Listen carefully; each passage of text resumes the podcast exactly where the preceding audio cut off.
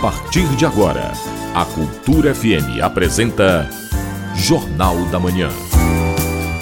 Tudo que é notícia no Pará, no Brasil e no mundo, você ouve agora no Jornal da Manhã.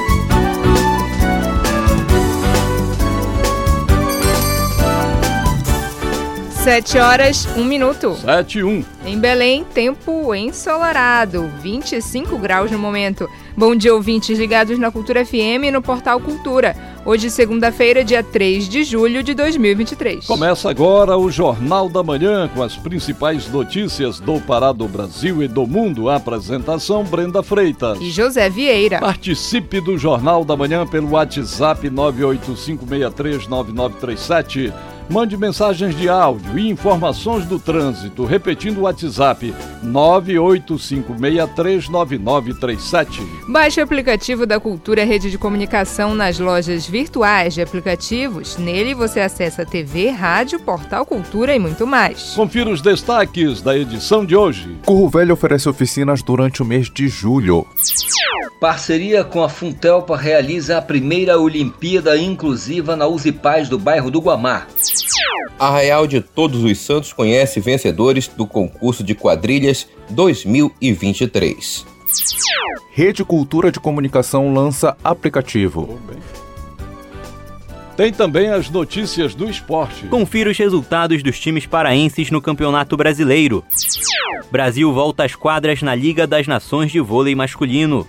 E ainda nesta edição, Lula deve pregar integração e discutir acordo com a União Europeia no Mercosul. Cartão de crédito e empréstimos são os vilões das dívidas no país. Açaí ficou mais caro no mês de maio. Essas e outras notícias agora no Jornal da Manhã. 7 horas 3 minutos. 7 3. Jornal da Manhã. Divulgação dos primeiros dados do censo 2022 pelo IBGE revelou que cidades de Salvador, Natal, Belém e Porto Alegre tiveram reduções populacionais acima de 5% nos últimos 12 anos. Embora com percentuais menores, o número de moradores em Belo Horizonte, Recife, Fortaleza e Rio de Janeiro também encolheu no período. Ao mesmo tempo, foram registrados aumentos tímidos abaixo de 2% em São Paulo e Curitiba, sinalizando uma redução no ritmo do crescimento populacional. Ministério da Educação alerta candidatos que não foram selecionados na chamada regular do SISU do segundo semestre de 2023. Eles têm até amanhã, dia 4, para manifestar interesse em participar da lista de espera. O prazo para inscrição começou na última terça-feira e deve ser feita pelo Portal Único de Acesso ao Ensino Superior. Os candidatos que estiverem na lista de espera para matrícula vão ser convocados pelas próprias instituições a partir do dia 10 de julho. Portanto, o estudante interessado deve se informar junto à instituição para a qual está inscrito. O dia 4 de julho também é a data final para que os estudantes se matriculem nas instituições de ensino para as quais foram selecionados. 7 horas 4 minutos. 7 e 4. Jornal da Manhã. Informação na sua sintonia. Lula deve pregar integração e discutir acordo com a União Europeia no Mercosul. Informações com Renê Almeida, da Agência Rádio Web. Política.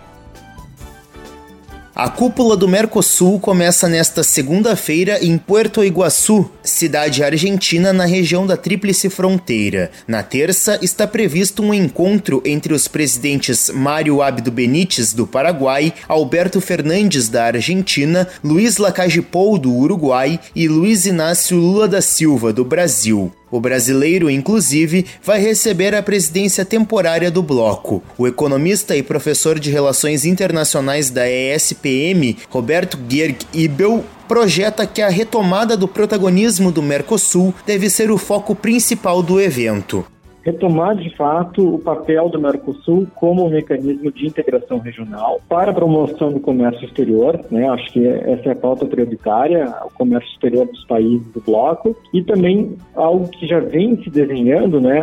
Acho que aprofundar uma discussão sobre o uso de uma moeda de referência comum para as transações. Não é uma moeda única, né? Que tem que ter muito cuidado. O pessoal, ah, vamos ter uma moeda única Brasil, Argentina, Paraguai, Uruguai. Não, mas a discussão de ter uma moeda moeda de referência comum para as transações econômicas do bloco. Ou seja, pode ser o real, pode ser qualquer outra moeda, e fugir dessa dependência do dólar. Ele acredita que o encontro pode dar início aos estudos técnicos de viabilidade para esta moeda. Outro assunto importante é o acordo de livre comércio com a União Europeia. Recentemente, Lula fez duras críticas à proposta apresentada pelos europeus em maio. A ideia do governo brasileiro é revisar os pontos do acordo e os benefícios para os países vizinhos antes de apresentar uma contraproposta. O professor avalia o acordo.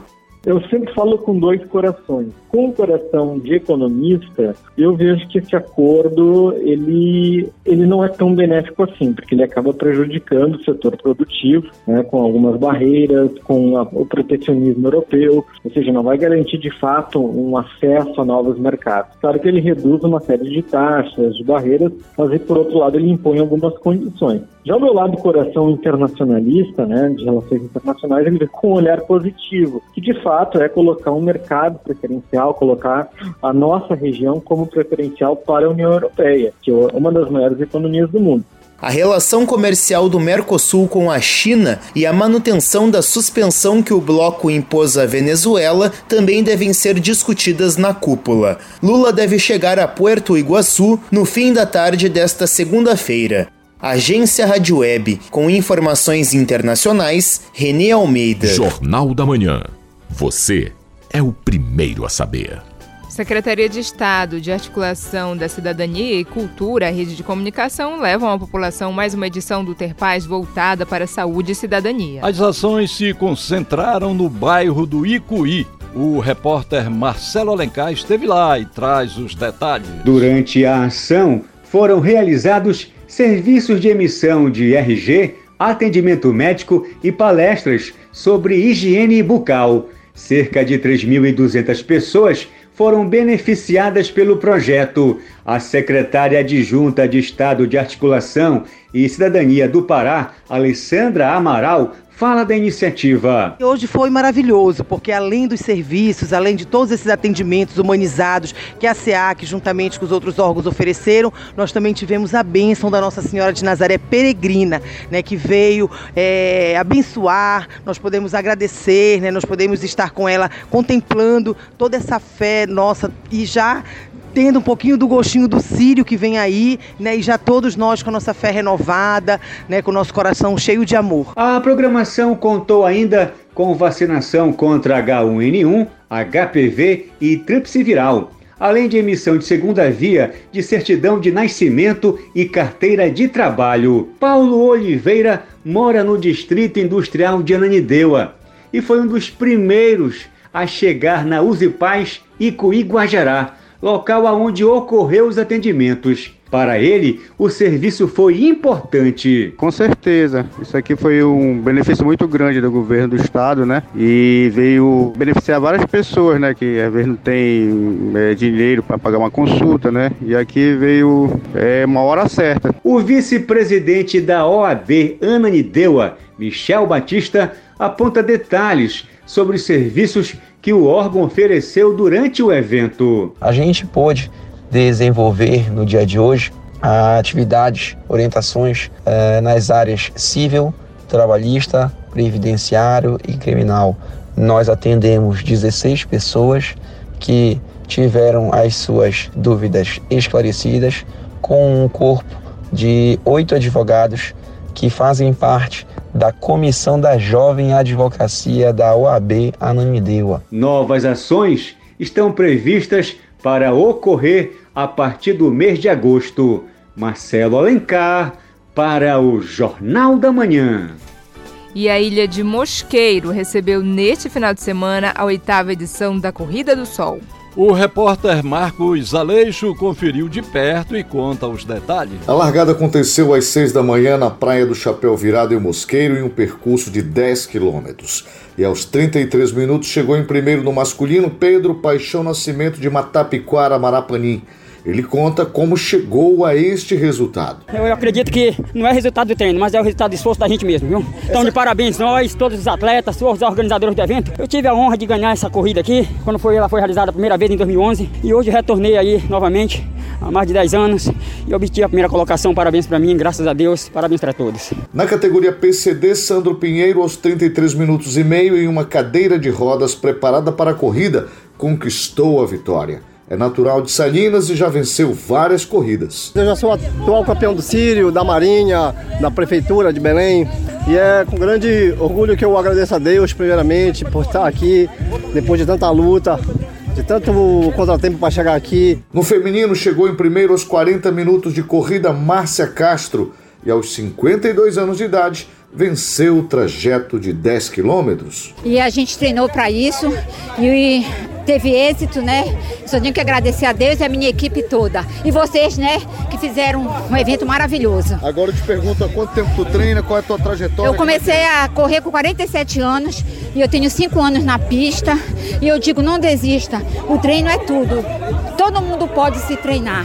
Eu tenho 52 anos e torço para que todo mundo treine, que todo mundo pode. O evento é uma realização do governo do estado por meio da Cultura Rede de Comunicação em parceria com a Prefeitura de Belém. O diretor da TV Cultura, Hilbert Nascimento, destaca a abertura do verão na cultura, começando pela Corrida do Sol. É uma prova extremamente bonita, né?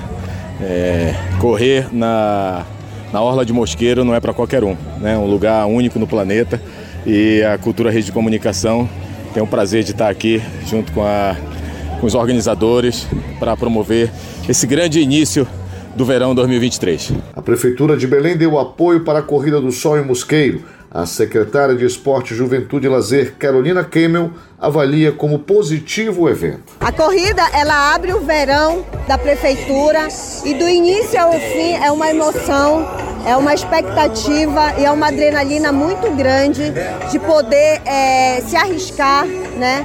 E aproveitar essa paisagem, esse momento lindo que a gente tem do verão de julho de 2023. Marcos Aleixo para o Jornal da Manhã.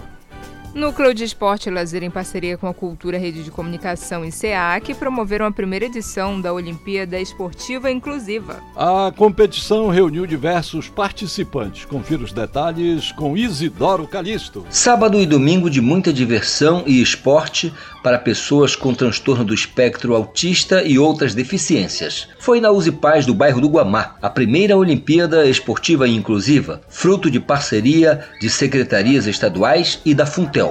O presidente da fundação, Miro Sanova, que é pai de autista, destaca a importância do evento. O meu filho mais novo, Bernardo, com 5 anos, é autista. Para quem não sabe, a, a, maior incidência de autismo são nos meninos, né? em média de 4 a 5 meninos para uma menina.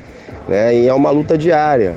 E a gente sabe das dificuldades que as famílias têm para poder buscar terapia, buscar assistência. Ainda bem que o governo do estado tem uma política de vanguarda para os autistas, né? Tendo a coordenadoria, tendo espaços voltados para o autismo, então o Pará está muito à frente. Dona Ciane Martins é professora e tem um filho autista. Ela fala que antes o filho tinha dificuldades na prática de atividades esportivas, mas depois de ter contato com a estrutura do programa, começou a apresentar melhoras importantes. O gosto pelo futebol, ele ficou interagindo mais com a equipe, com os amigos, mais participativo. É, ele tinha dificuldades para correr, para pular. Então essa, melhorou essa parte da coordenação motora e também é o entusiasmo, né? Autoestima. O filho da professora Ciane, André Martins, já é um desportista. Ele fala como era a rotina antes de receber as ações de políticas públicas da CESPA voltadas para autistas. Eu ficava muito no computador, no celular, é, é, não ficava, eu não jogava futebol, não, não não fazia esporte, mas depois da Copa Té eu comecei a jogar futebol quase todo dia. Eu só não jogo futebol todo dia por causa da escola, mas se não fosse a escola eu jogava todo dia. Nayara Barbalho, responsável por grande parcela da elaboração de políticas de cunho inclusivo da CESPA, explica que a Olimpíada vai além de um evento esportivo. Ele é um meio de transformação social, uma política pública e, mais do que isso, uma evidência científica terapêutica para as pessoas com deficiência. Então é muito importante que a gente tenha eventos como esse, que obviamente não ocorrem só com uma, um equipamento do Estado. Hoje, vários equipamentos do Estado estão unidos para que isso aconteça. Nós temos a CESPA, nós temos a Funtelpa, nós temos a, o NEL, através é, a SEDUC, nós temos a, deputados que estão apoiando, a SEAC, obviamente, que estão nos recebendo aqui hoje, institutos, grupos que já trabalham a causa da inclusão no esporte, com diversas deficiências. Então, hoje é um evento que a gente quer que seja um piloto, um pontapé inicial para que outros, outras edições aconteçam. A Olimpíada Esportiva Inclusiva na Uzi Paz do Guamá representa a garantia de direitos no campo do esporte, lazer e participação social através de modalidades adaptadas nas categorias vôlei sentado, futsal e basquete em cadeira de rodas. Isidoro Calixto para o Jornal da Manhã. 7 horas 16 minutos. 7 16. A seguir, no Jornal da Manhã. Açaí ficou mais barato no mês de maio. Cultura FM, aqui você ouve primeiro. A gente volta já. Estamos apresentando Jornal da Manhã.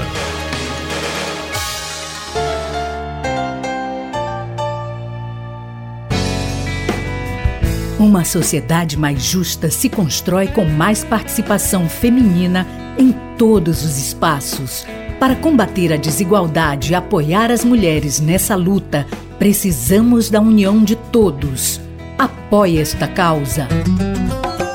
Incentive o protagonismo e as escolhas, defenda a independência econômica, sexual e emocional da mulher.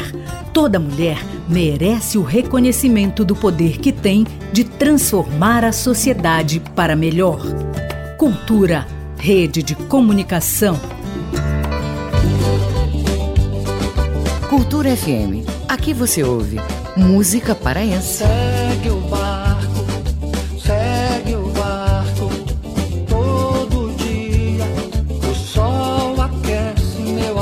Música brasileira. A vida passa, eu telefono e você já não atende mais. Cultura FM 93,7. A criança que usa a internet sem supervisão dos pais ou responsáveis pode sofrer violência sexual, abuso, exposição ou participação em pornografia. A Sociedade Brasileira de Pediatria recomenda que crianças de até dois anos não façam uso de nenhuma tecnologia. Cultura, rede de comunicação em defesa dos direitos da criança. Música do Pará, tocada do jeito que a gente gosta. Com bate-papo descontraído com os grandes nomes da música paraense. Só toca Pará. Apresentação Miro Sanova e Júlio César Patrício. Só toca Pará. Toda segunda, de 5 às 6 da tarde aqui, na 93,7. Rádio Cultura FM. Mais égua que mistura paz d'égua.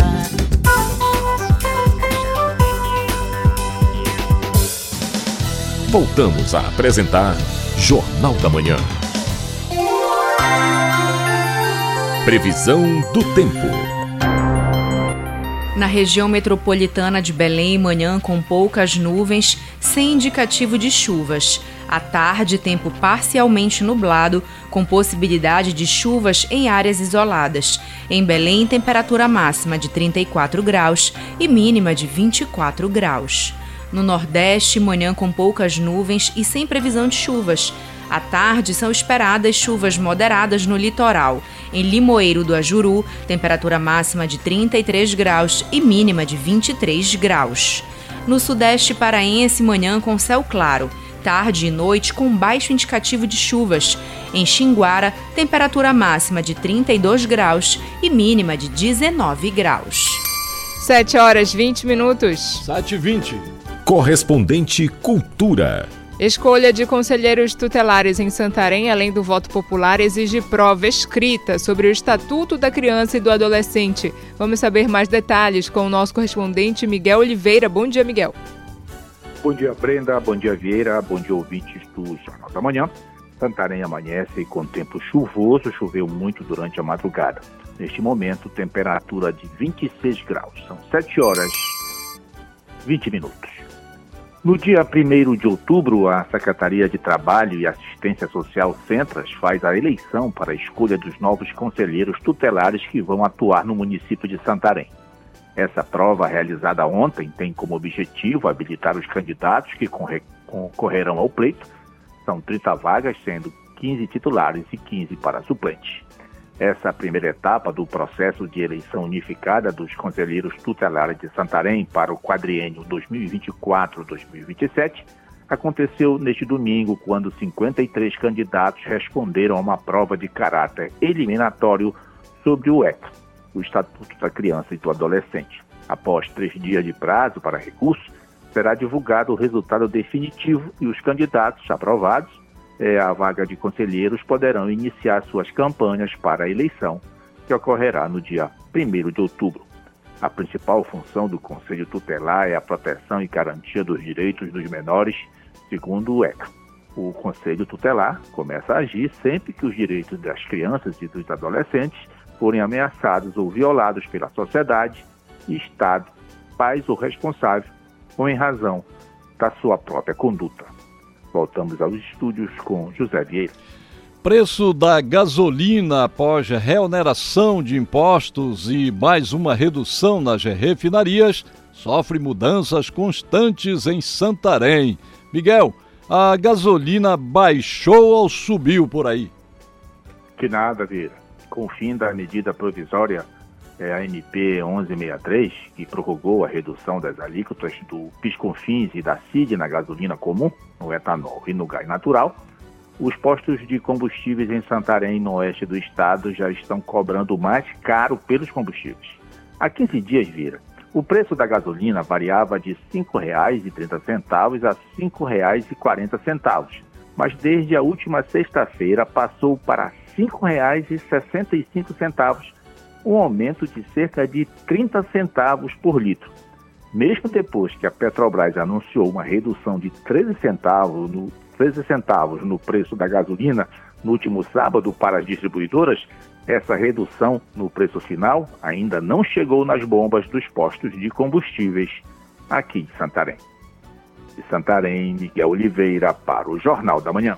Muito obrigada, Miguel. Bom dia e bom trabalho. 7 horas 23 minutos. 7 e 23. O Pará é notícia. Fundo da Amazônia Oriental abre seleção para serviços de consultoria referente ao Marajó. Confira com Edelson Vale. O Fundo Brasileiro para a Biodiversidade Funbil, entidade executora do programa Fundo da Amazônia Oriental, FAO, seleciona instituições para executar serviço de consultoria à pessoa jurídica para atuar junto à Secretaria de Estado de Meio Ambiente e Sustentabilidade do Paracemas na elaboração de diagnóstico socioeconômico e ambiental dos municípios de Portel, Breves e Melgaço, aqui na região do Marajó, no âmbito do projeto Fundação Gordo em Betmoro.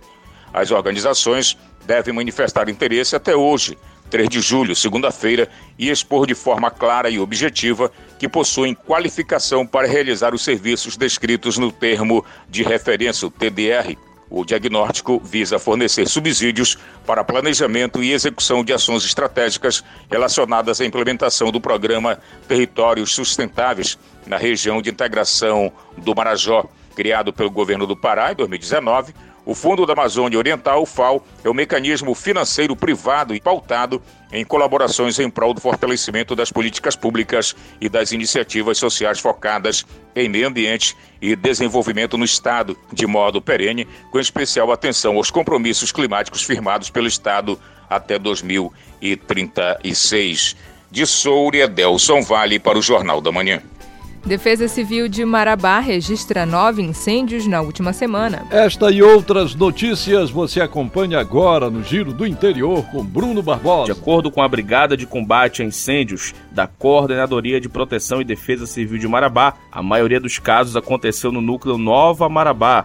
Com o início do verão amazônico e a elevação da temperatura na região, a brigada está preparada para o aumento das ocorrências. São 12 agentes, duas caminhonetes e um caminhão-pipa, com capacidade para 20 mil litros de água. A equipe atua sempre com o Corpo de Bombeiros todos os dias, de 8 da manhã às 6 da tarde. Ao longo do ano, a Brigada da Defesa Civil desenvolve o projeto Queimada Zero, com o Ministério Público, outras secretarias municipais, Corpo de Bombeiros, Polícia Rodoviária Federal e Exército Brasileiro. O órgão lembra que queimada é crime. A Brigada de Combate a Incêndios de Marabá pode ser acionada pelos números 190 e 193. No oeste do Pará já está funcionando a nova unidade básica de saúde do município de Belterra. A estratégia de saúde da família Ana Costa Castro foi construída para atender os moradores da comunidade São Pedro e localidades próximas na altura do quilômetro 50 da BR 163 a Santarém, Cuiabá. A unidade oferece atendimento pré-hospitalar consultas médicas, enfermagem, pré-natal, visita domiciliar e pronto atendimento, além de acompanhamento de hipertensos e diabéticos, entre outros serviços. O prédio da Secretaria Municipal de Saúde tem médico, dois técnicos de enfermagem, agentes comunitários de saúde e uma equipe de saúde bucal. De acordo com o Poder Público Municipal, a unidade custou aos cofres públicos R$ 284.160,85. No Nordeste paraense, milhares de pessoas estiveram nas principais ruas de Santa Isabel do Pará ontem pela manhã. Foi o Círio de Santa Isabel de Portugal, padroeira do município. No sábado à noite foi feita a trasladação. O tema desse ano é com Santa Isabel, sou igreja em missão. A programação da festividade segue até o dia 10 de julho, segunda-feira da semana que vem. Bruno Barbosa para o Jornal da Manhã. Cultura Rede de Comunicação disponibiliza aplicativo que permite ao usuário conferir a programação da TV, portal e rádio em tempo real. O aplicativo já foi baixado mais de 50 mil vezes. O repórter João Paulo Seabra tem os detalhes. O aplicativo da Rede Cultura de Comunicação é desenvolvido pela Prodepa, empresa de tecnologia da informação e comunicação do Estado do Pará, com classificação livre. Larissa Diniz, diretora de comunicação digital do Portal Cultura, comenta onde o aplicativo pode ser baixado e as novidades da versão atualizada. Além de disponível para Android, o nosso aplicativo do Cultura Rede de Comunicação também está disponível na App Store, né, para iOS, para os telefones Apple.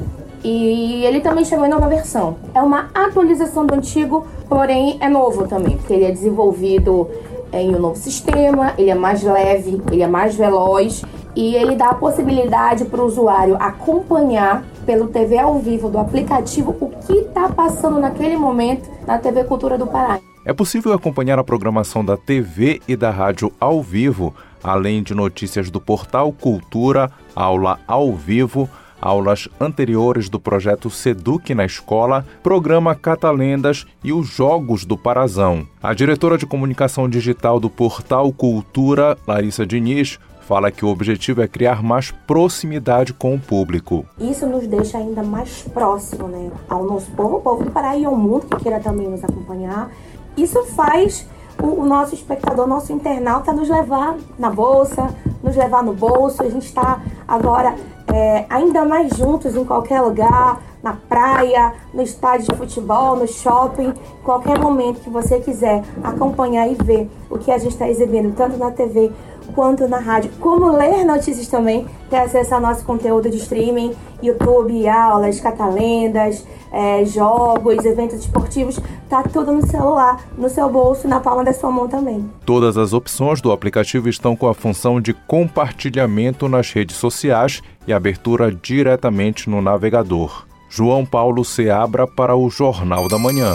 7 horas 29 minutos. 7 29 A seguir, no Jornal da Manhã. Confira os resultados dos times paraenses no Campeonato Brasileiro. É daqui a pouco aqui na Cultura FM. Não saia daí, a gente volta já. Estamos apresentando Jornal da Manhã.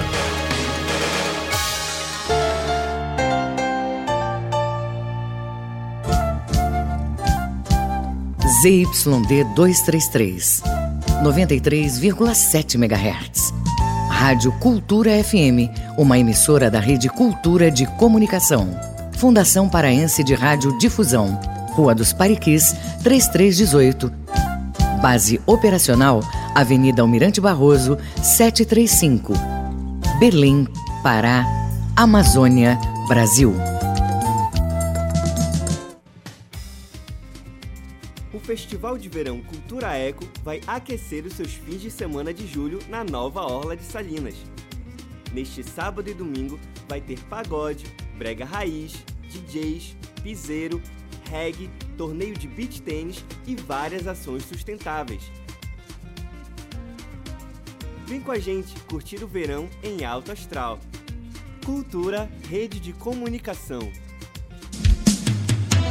Cultura FM. Aqui você ouve música paraense. Sei que quando eu me for, você vai chorar. Porque eu vou para sempre pra não mais voltar. Música brasileira. Me dê um pouco de atenção. Quero abrir meu coração. Cultura FM 93,7.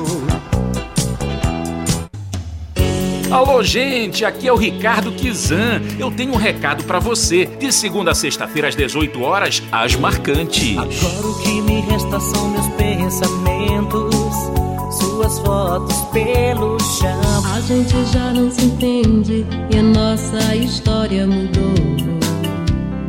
O ritmo contagiante, o movimento, a história do Brega. Pela Cultura FM 93.7.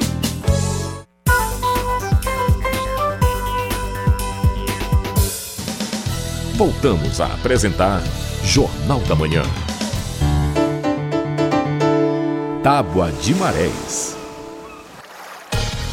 Em Belém, baixa mar nesse momento e às 6 da tarde. Maré alta às 11 da manhã e novamente às 11h50 da noite. Em Salinas, maré alta às 7 da manhã e novamente às 7h50 da noite.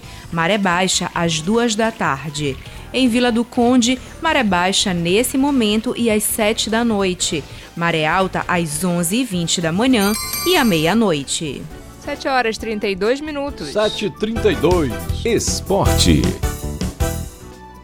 Confira os resultados dos times paraenses no Campeonato Brasileiro. Brasil volta às quadras na Liga das Nações de Vôlei Masculino. Essas e outras do esporte com Felipe Campos. Paysandu e Remo entraram em campo pelo Campeonato Brasileiro da Série C, enquanto que Tuna e Águia jogaram pela Série D do Brasileirão. Os destaques das partidas você confere com Melber Rolim. É isso aí, Felipe Campos. Então vamos começar falando da Série D do Campeonato Brasileiro de 2023. Pelo Grupo A, tanto a Tuna quanto o Águia de Marabá entraram em campo. A Tuna jogou contra o Humaitá e levou a melhor. Os dois gols da partida da vitória aí da Tuna Luso saíram ainda no primeiro tempo. O primeiro gol foi marcado pelo Paulo Rangel e o segundo foi pelo Emerson Nike, que garantiram aí os três pontos na tabela do Grupo A e a Tuna conseguiu se manter aí na vice-liderança do grupo. O Águia de Marabá jogou fora de casa lá no Florestão contra o São Francisco e apesar do placar magrinho conseguiu também garantir os três pontos aí na tabela. O único gol da partida do Águia de Marabá foi marcado pelo Luan Parede e com esse resultado o time se manteve aí na terceira colocação do grupo. E agora falando de Série C do Campeonato Brasileiro, o Paysandu jogou neste sábado contra o Brusque lá na Curuzu. O jogo parecia que ia ser equilibrado, mas no segundo tempo, rapaz, Paysandu não conseguiu segurar e o Brusque acabou ganhando o jogo de 2 a 0. O primeiro gol foi marcado pelo Alex Juan e o segundo pelo Everton Bala. Esse jogo aí que marcou a volta do Hélio dos Anjos aí a Curuzu. E quem entrou em campo também pela Série C foi o Clube do Remo, que jogou contra o Floresta lá no Ceará. Porém, o time azulino não conseguiu sair de lá com os três pontos. O placar ficou cravado no 0 a 0 e com esse resultado, o time só conseguiu garantir mais um potinho aí rumo ao G8 da competição. O Brasil joga nesta terça-feira, às 4 horas da manhã, contra a Itália pela terceira semana da disputa da Liga das Nações de Vôlei Masculino. A seleção está na terceira colocação geral, com seis vitórias e duas derrotas, somando 19 pontos. Além do jogo de terça, o Brasil volta à quadra nesta semana mais três vezes. Primeiro, na madrugada de quarta para quinta-feira, à meia-noite, contra a Holanda. Já na madrugada de quinta para sexta, é a vez do Brasil enfrentar a Polônia. E para encerrar a semana, de sexta para sábado, também à meia-noite, o Brasil encara a China. Paysandu e Remituna jogam hoje pela Copa Pará de Futebol Sub-17. A equipe bicolor entra em campo às 9h30 da manhã contra a União Paraense. Já pela parte da tarde, às 3h30, é a vez do Remo enfrentar a equipe do Craques do Futuro. E no mesmo horário, a Tuna joga contra o Esporte Belém. Todas as partidas vão ser realizadas no Centro Esportivo da Juventude, o Seju. Nos dias 22 e 23 deste mês de julho, vai ocorrer a segunda trilha cicloturística do Marajó. O trajeto do evento vai contar com 45 quilômetros e vai ter desafios e um contato diferenciado com a natureza. As inscrições estão no valor de 70 reais e podem ser feitas em Belém e no Marajó, dando direito à camisa do evento, caldo de turu, energético e o famoso queijo do Marajó. A cidade de Breves, na ilha do Marajó, vai receber no próximo sábado, dia 8, a nona edição do Breves Night Fight. O evento vai ser realizado no Ginásio Municipal de Esportes Ferdinando Costa e Silva a partir das 8 horas da noite. As lutas vão ter transmissão ao vivo pelo YouTube e o card conta com nove lutas profissionais de MMA. No mesmo dia e horário, a cidade de Porto de Mós vai realizar a décima edição do evento de MMA Xingu Fight, que vai contar com cinco lutas profissionais. Com supervisão do jornalista Felipe Feitosa, Felipe Campos para o Jornal da Manhã. 7 horas 37 minutos. 7h37. Jornal da Manhã. O mundo é notícia. Vamos acompanhar agora o que é destaque nos noticiários internacionais com Ana Tereza Brasil. O grupo de mídia controlado por Eugênio Prigozhin fechará, disse o diretor de um de seus veículos, destacando a piora da sorte do chefe mercenário uma semana após o colapso de um breve motim organizado por seus combatentes do grupo Wagner. Sob um acordo que interrompeu o motim, Prigozhin, um ex-aliado do presidente Vladimir Putin, foi autorizado a se exilar em Belarus e seus homens tiveram a opção de se juntar a ele, ser integrados às Forças Armadas da Rússia ou voltar para casa. O jornal russo Comersan informou na sexta-feira que o órgão de vigilância das comunicações do país bloqueou veículos de mídia ligados a Prigozhin sem dar mais detalhes. O órgão fiscalizador não pôde ser contactado neste domingo para comentar. A mídia russa também informou que uma fábrica de trolls, supostamente usada por Prigozhin para influenciar a opinião pública em países estrangeiros, incluindo os Estados Unidos, foi dissolvida. Duas pessoas morreram e 28 ficaram feridas em um tiroteio em massa em uma festa de rua na cidade de Baltimore, no estado de Maryland, nos Estados Unidos, informou a polícia. O tiroteio ocorreu na madrugada de domingo em uma festa na área de Brooklyn Homes, no sul da cidade. Segundo o Departamento de Polícia de Baltimore, são 30 vítimas no total, entre mortos e feridos. Não há informações sobre os suspeitos ou a motivação. Os investigadores estão trabalhando em uma extensa cena do crime, segundo a polícia. O prefeito de Baltimore, Brandon Scott, pediu a qualquer pessoa com informações que se apresentasse para ajudar os investigadores a localizar os responsáveis. Com informações da agência Reuters e do UOL Internacional, Ana Tereza Brasil para o Jornal da Manhã. Economia e finanças.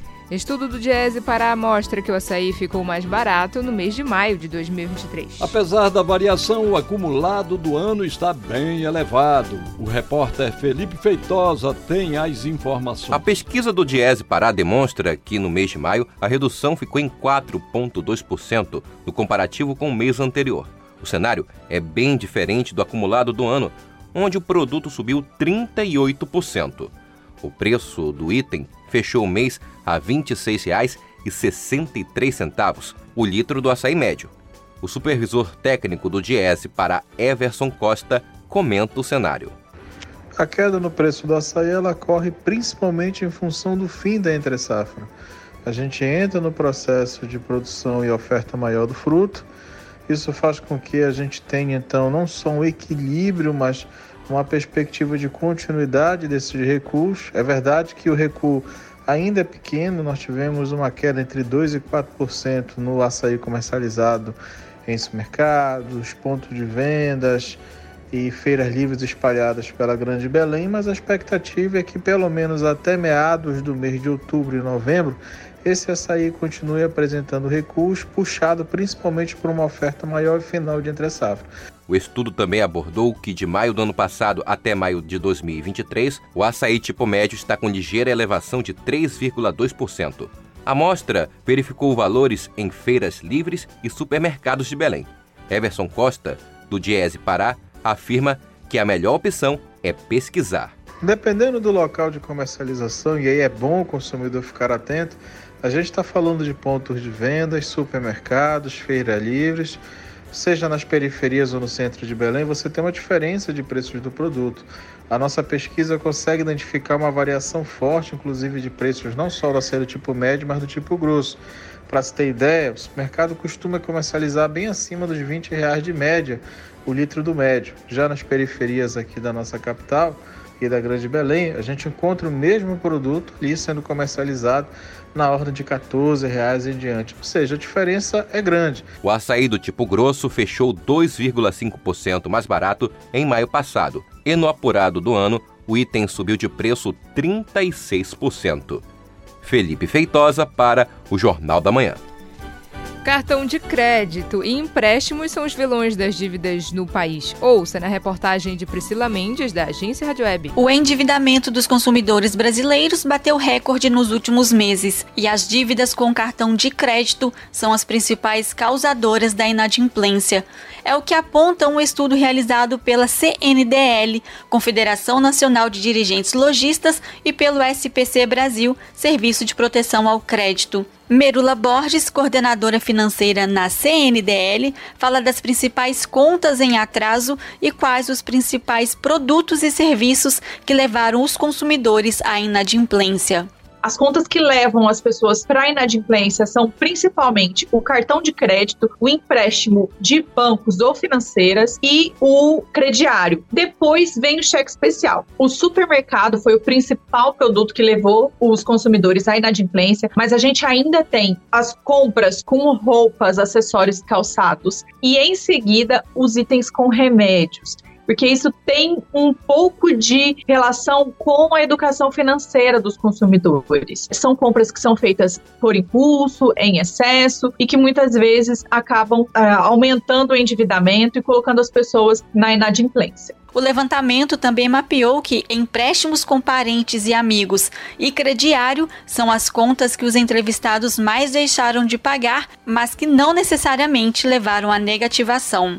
Para manter as contas em dia, os consumidores precisam fazer um levantamento daquilo que é necessidade, daquilo que é compra por impulso, tentar evitar é, acessar os sites de promoções, já que isso pode levar a compras por impulso. Para aqueles que já estão endividados, é importante fazer um levantamento completo do valor da dívida. Muitas pessoas devem e não sabem exatamente quanto devem. Depois do levantamento completo, aí sim traçar um planejamento para conseguir quitar essa dívida. 71% das pessoas que negociam as suas dívidas acabam não cumprindo com seus acordos. O valor médio das dívidas dos inadimplentes, incluindo juros e multas é de R$ 4.477, sendo que 20% possuem dívidas entre R$ 2.500 e 7.500 reais.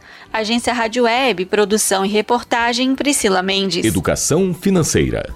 O censo 2022, divulgado pelo IBGE, revela dados importantes sobre a população brasileira, com repercussões na economia. Esse é o assunto que você confere agora com o educador financeiro Pedro Loureiro. Bom dia. Na semana passada, o IBGE, Instituto Brasileiro de Geografia e Estatística, apresentou os resultados do censo mais recente. Uma das informações que mais chamaram a atenção foi a redução na taxa de crescimento populacional. Estimava-se que o Brasil tivesse cerca de 220 milhões de habitantes, mas estamos com 203 milhões. Isso pode ter ocorrido por diversos fatores, mas vamos destacar que as famílias em crise financeira postergaram o primeiro filho, ou mesmo o segundo ou o terceiro. Teve também os tenebrosos números resultantes da péssima gestão da pandemia Covid-19 pelo governo Bolsonaro. Oficialmente, morreram cerca de 700 mil brasileiros, mas cientistas que entendem do assunto afirmam que, devido à subnotificação, o número deve ultrapassar, em muito, um milhão de mortos. A redução da taxa de crescimento populacional é vista por certos analistas como benéfica, pois com isso as cidades teriam menos gente circulando, diminuindo as demandas por serviços públicos como saúde, transporte, segurança, educação, etc. Eu até acredito que isso pode ser benéfico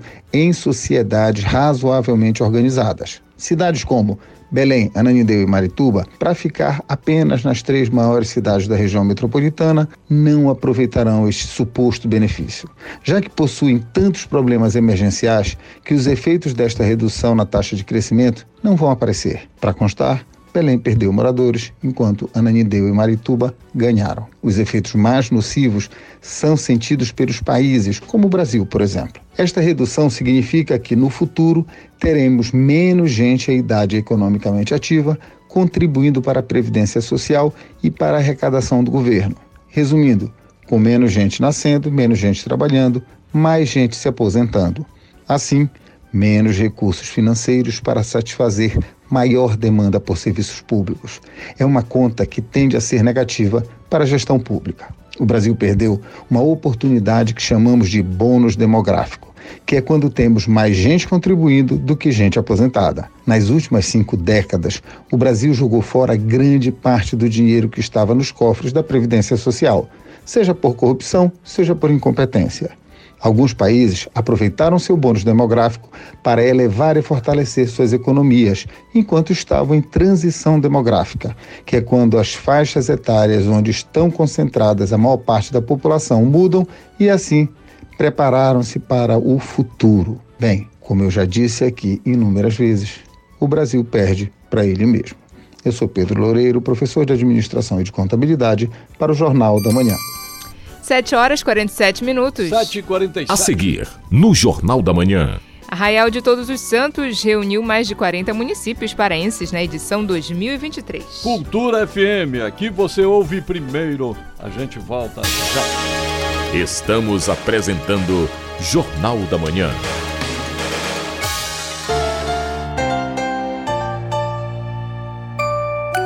Crie uma rotina de uso das telas com horários definidos e supervisione sempre os conteúdos visitados pela criança.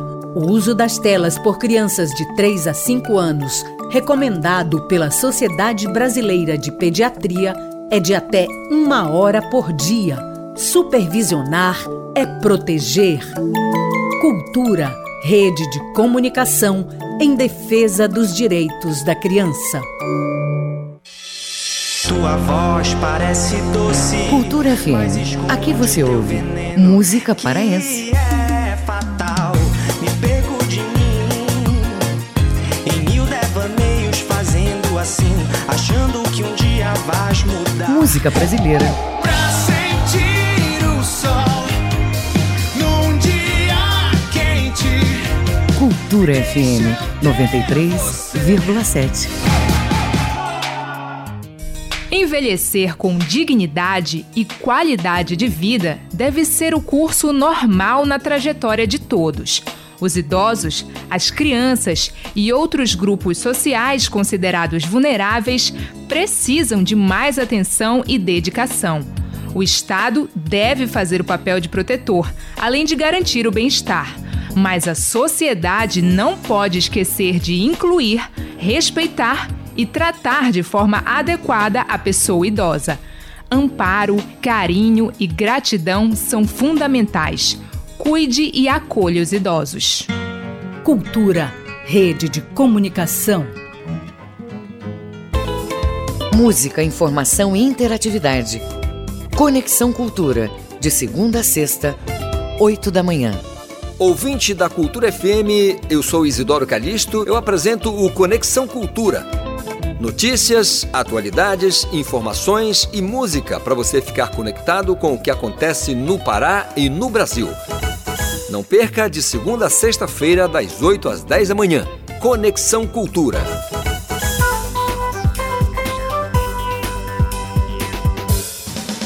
Voltamos a apresentar Jornal da Manhã. Previsão do tempo. No sudoeste paraense, manhã com tempo parcialmente nublado, com chuvas isoladas. À tarde, tempo estável e à noite, possibilidade de chuvas em áreas isoladas.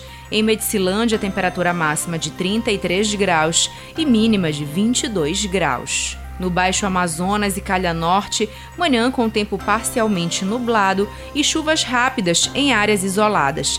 À tarde, tempo nublado e baixa possibilidade de chuva. Em Curuá, temperatura máxima de 31 graus e mínima de 23 graus. No Marajó, manhã com tempo nublado e chuva rápida. À tarde, tempo parcialmente nublado e baixo indicativo de chuva. Em Moaná, temperatura máxima de 33 graus e mínima de 24 graus.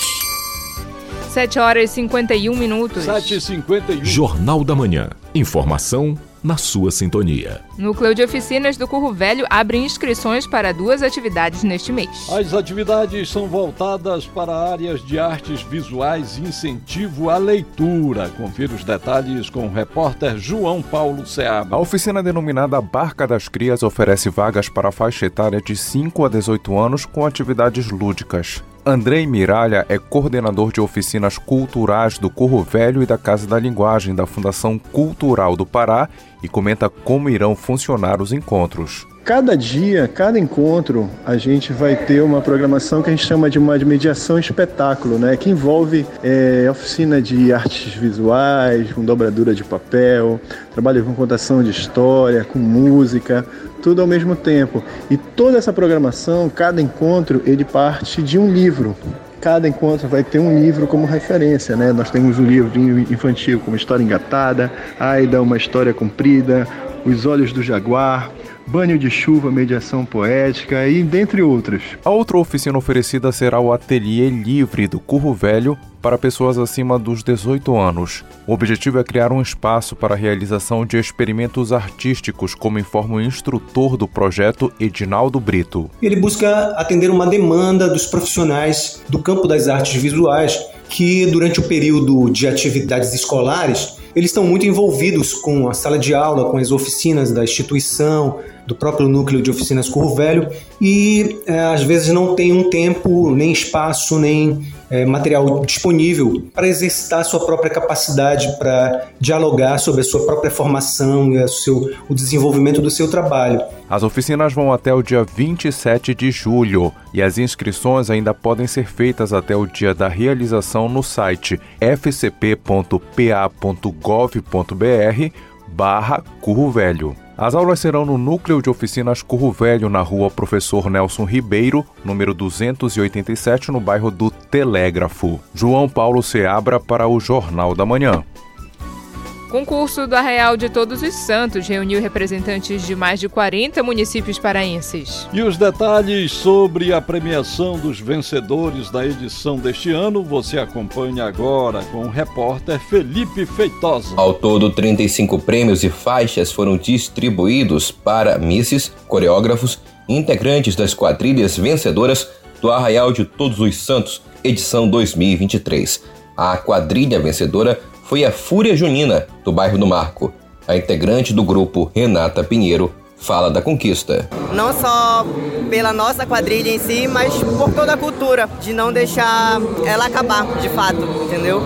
E ver toda a grandiosidade que é esse concurso e poder ficar em primeiro é, é indescritível. O concurso reuniu representantes de mais de 40 municípios paraenses. A secretária de Estado de Cultura, Úrsula Vidal, destaca a importância de manter e valorizar essa tradição. Cultura a gente faz com sacrifício, enquanto a gente está no bairro, está na rua, fazendo um ensaio com a meninada, a gente também está prestando um serviço muito importante de resgate dessa meninada pro amor pela cultura.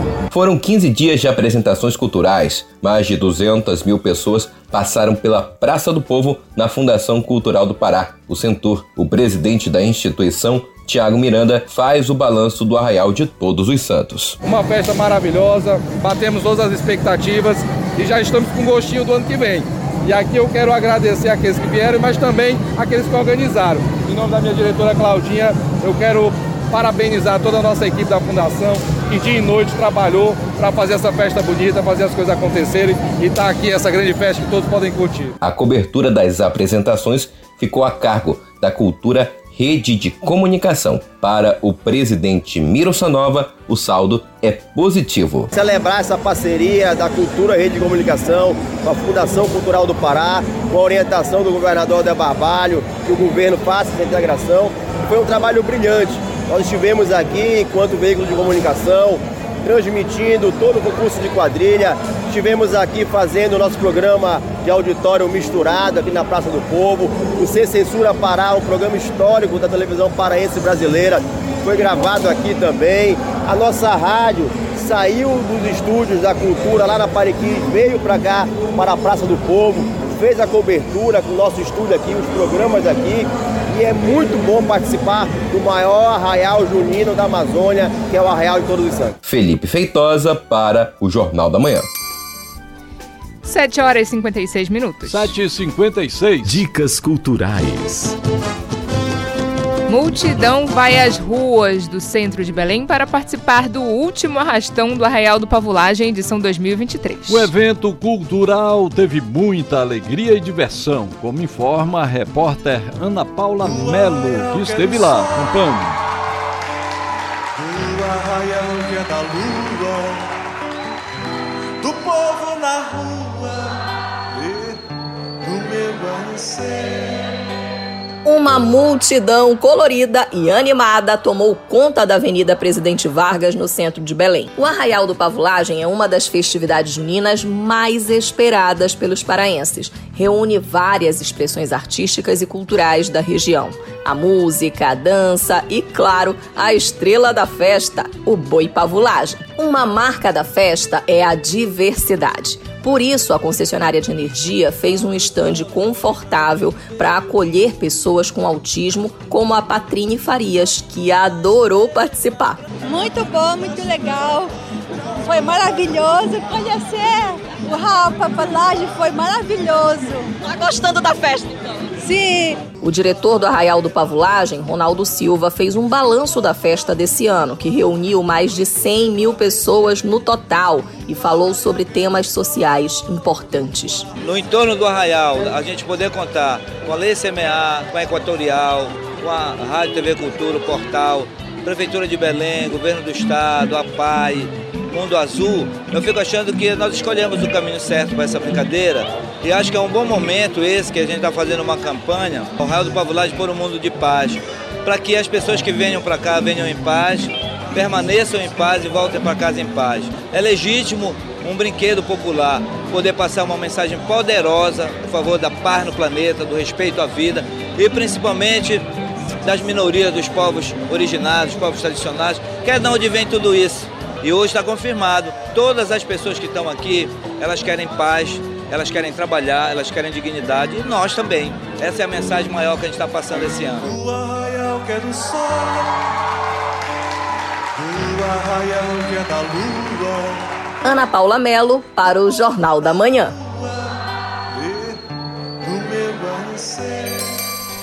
7 horas e 59 minutos. 7h59 em Belém. Termina aqui o Jornal da Manhã desta segunda-feira, 3 de julho de 2023. A apresentação foi de Brenda Freitas e José Vieira. Outras notícias você acompanha durante nossa programação. Fique agora com Conexão Cultura. Um excelente dia para você e até amanhã. Um bom dia a todos e até amanhã.